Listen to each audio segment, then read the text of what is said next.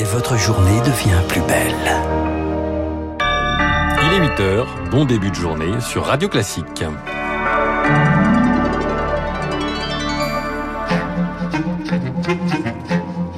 8h, 9h, la matinale de Radio Classique avec Augustin Lefebvre. Les titres du journal Le Pass au menu. Il faudra bien se munir d'un pass sanitaire pour aller au restaurant dès lundi. Le Conseil constitutionnel valide dans les grandes lignes la loi anti-Covid. Quel changement dans votre quotidien? Le détail dès le début du journal. Les contrats d'assurance habitation vont fortement augmenter. La raison, les catastrophes naturelles se multiplient et le coût risque d'être important. Et puis des plages verdoyantes à l'odeur pestilentielle. Les algues vertes envahissent le littoral breton. Les associations demandent à l'État d'agir. Radio Classique.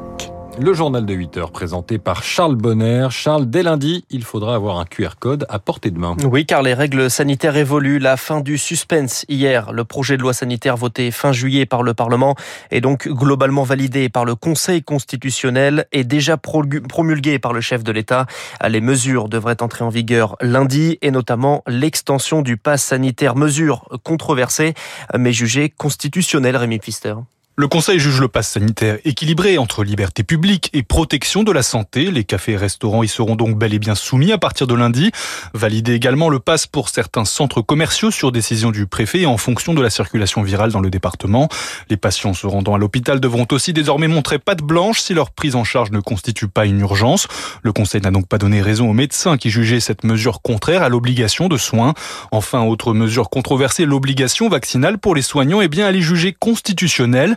À partir du 15 septembre, les soignants non vaccinés s'exposeront donc à une suspension de leur contrat de travail. Le pass sanitaire, c'est bon, l'obligation vaccinale aussi, mais certaines dispositions sont en revanche censurées, Rémi. Oui, elle concerne une mesure de renforcement sanitaire voulue par le gouvernement, l'isolement obligatoire pendant 10 jours des personnes testées positives.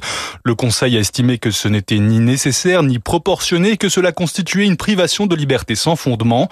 Autre point censuré sur le volet social, cette fois la rupture anticipée d'un CDD ou d'un contrat d'intérim par l'employeur faute de passe sanitaire. Le Conseil valide en revanche la procédure de suspension du contrat de travail sans rémunération pour les personnes en CDI. On y voit donc plus clair. Merci Rémi Pfister. Pour les soignants, reste donc euh, un peu plus d'un mois pour se mettre en règle, sinon le contrat de travail est suspendu. Euh, de quoi mettre de l'huile sur le feu pour Jean-Marc de Chauvel. Il est le secrétaire général de Sud Santé. Encore une fois, on assiste à un bel échec de la démocratie en France. On va obliger euh, une frange de sa population, ceux qui ont été les premiers au feu, à être dans l'obligation vaccinale. Je trouve ça personnellement tout à fait scandaleux, alors que pendant des mois, on nous a fait venir travailler, même porteurs du Covid asymptomatiques. Est-ce que sincèrement, sérieusement, le gouvernement a pensé que les gens qui étaient susceptibles d'être contaminés allaient venir se présenter à l'hôpital? C'est complètement incohérent de bunkériser l'hôpital à ce point-là. Jean-Marc De Vauchel de Sud Santé. On entend donc sa colère ce matin. Une colère partagée hier par des manifestants devant le Conseil constitutionnel à Paris. Un rassemblement dans le calme après la décision des sages, mais demain, beaucoup de monde est attendu dans la rue. Ils étaient 200 000 la semaine dernière. Et avec cette décision, certains pourraient lâcher l'affaire, d'autres aller plus loin, selon le politologue Jean Petot. Une partie de ces manifestants peuvent se dire, la messe est dite, euh, on a protesté en montrant notre refus et d'une certaine façon, on se plie aux normes. Et puis une autre peut effectivement se trouver confortée dans son esprit de résistance. Et cette frange-là essaiera d'agréger d'autres protestations un petit peu sur ce que les Gilets jaunes n'ont pas réussi à faire à partir du mois de septembre. Jean Petot avec Rémi Pfister. Dans ce contexte, la pression hospitalière toujours en hausse. Plus de 8200 patients Covid à l'hôpital, dont 1420 en réanimation. Elle voulait rendre service et arrondir un peu leur fin de mois. Deux vacataires du vaccinodrome de Bordeaux interpellés. Elles fabriquaient de faux passes sanitaires pour des proches et des amis. Elles sont désormais interdites d'exercer une activité en lien avec la vaccination les gains dépasseraient le millier d'euros. Radio Classique, il est 8h04. L'été est marqué par les catastrophes naturelles. La Californie est en proie aux incendies. De nouveaux ordres d'évacuation décidés. Le Dixie Fire, un gigantesque incendie, a complètement ravagé la ville de Greenville. 800 habitants.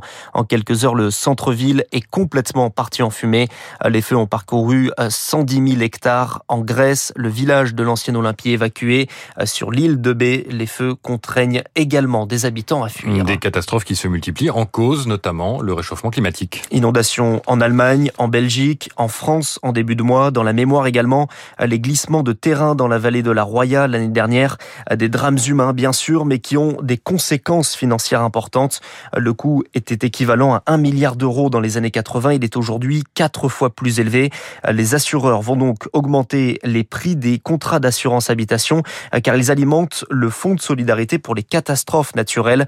Olivier Moustakis est le directeur du comparateur d'assurance Assurland. La surprime catastrophe naturelle qui aujourd'hui est en montant de 12%, qui est rajouté au montant de votre assurance habitation, va devoir passer à 18%, voire plus. Les cotisations que représente la taxe des 12%, c'est à peu près 1,7 milliard d'euros. Et aujourd'hui, les montants des indemnisations s'élèvent à plus de 2 milliards. Donc on ne va pas pouvoir continuer comme ça éternellement sans avoir une augmentation de cette taxe pour alimenter le fonds catastrophe naturelle. Olivier Moustakis d'Assurland. 8h06 sur Radio Classique. Israël revendique des frappes aériennes au Liban. C'est une première depuis 2014. Les raids visent des sites de lancement de roquettes selon Tsahal, mais le communiqué ne précise pas s'il s'agit de positions du Hezbollah ou d'un autre groupe armé. Un asile temporaire pour les ressortissants de Hong Kong présents aux États-Unis. Annonce de Joe Biden qui dénonce l'érosion de leurs droits et de leur liberté.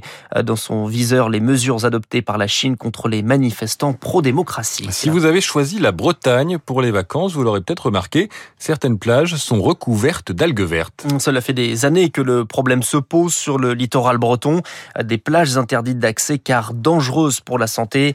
Mercredi, une nouvelle étude relève des taux d'hydrogène sulfuré très élevés. Un nouveau plan national est en préparation et les associations demandent plus au pouvoir public. Juliette Petrachevski. Des plages verdoyantes et à l'odeur pestilentielle, un paysage qui inquiète depuis plus de 30 ans Jean Asquette, président de la baie de Douarnenez Environnement. Ce sont des plages qui se retrouvent totalement envahies d'algues vertes. Un symptôme visible d'une pollution. À l'origine de ces algues vertes, des fuites de nitrates agricoles, et ces nitrates représentent un risque pour l'environnement comme pour la santé. Jean Asquette, également membre de l'association d'eau et rivières de Bretagne, ne peut cacher son pessimisme. Depuis presque 30 ans, il y a des plans qui se succèdent, ils avaient d'autres noms que le plan algue vert. On est très euh, sceptique pour une raison, c'est qu'il n'y a pas de changement fondamental des pratiques. Quoi. On a une pollution telle que c'est c'est pas suffisant. Dans les cours d'eau bretons, le taux moyen de nitrate est actuellement estimé à 30 mg par litre d'eau. Or, il faudrait descendre sous la barre des 10. La solution pour venir à bout de ce fléau est pourtant clairement identifiée.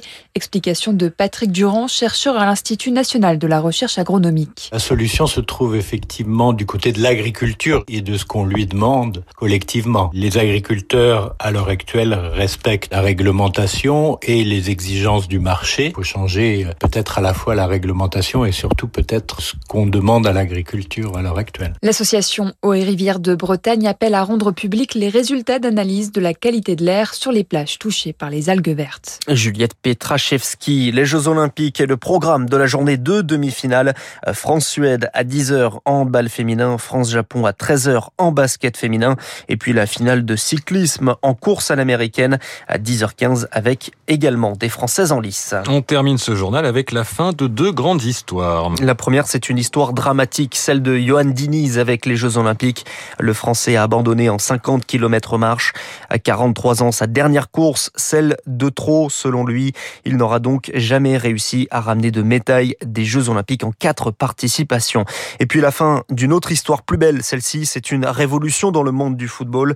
Lionel Messi ne jouera plus au FC Barcelone. L'Argentin ne prolongera pas son contrat. Arrivé en 2000 au centre de formation, Lionel Messi, 34 ans, c'est entre autres 810 matchs avec le Barça, 683 buts, 6 ballons d'or, 10 championnats, 4 Ligues des Champions. L'Argentin est donc désormais libre de s'engager dans le club qu'il souhaite. Et vous, vous souhaitez qu'il s'engage dans quel club, Charles Bonner? Écoutez, c'est très personnel, mais ce serait les Girondins de Bordeaux. Mais bon, ça n'arrivera jamais, ça n'arrivera jamais. Qui sait, qui sait? Écoutez, merci Charles Bonner. Il faudra se cotiser, hein Parce que le salaire est élevé. Hein. Oui, effectivement, tout à fait. Merci Charles, à tout à l'heure. Euh, L'édito politique de Jim Jarassé du Figaro et l'invité de la matinale Christian Proutot arrive. Mais d'abord, ça s'est passé un 6 août. En 1965, les Britanniques ont pu se précipiter chez leur disquaire pour acheter Help, le cinquième album des Beatles, bande originale du film éponyme, avec presque à la fin de cet album Yesterday de Paul McCartney, une chanson qui doit beaucoup à George Martin, le producteur du groupe. George Martin qui connaissait très bien la musique classique et qui a décidé d'ajouter un quatuor à cordes à la guitare de McCartney. Résultat, l'une des plus grandes chansons du XXe siècle, l'une des plus reprises. Yesterday, all my troubles seem so far away. Now it looks as though they're here to stay. Oh, I believe in yesterday. Suddenly, I'm not half the man I used to be. Yesterday, dans un instant, la suite de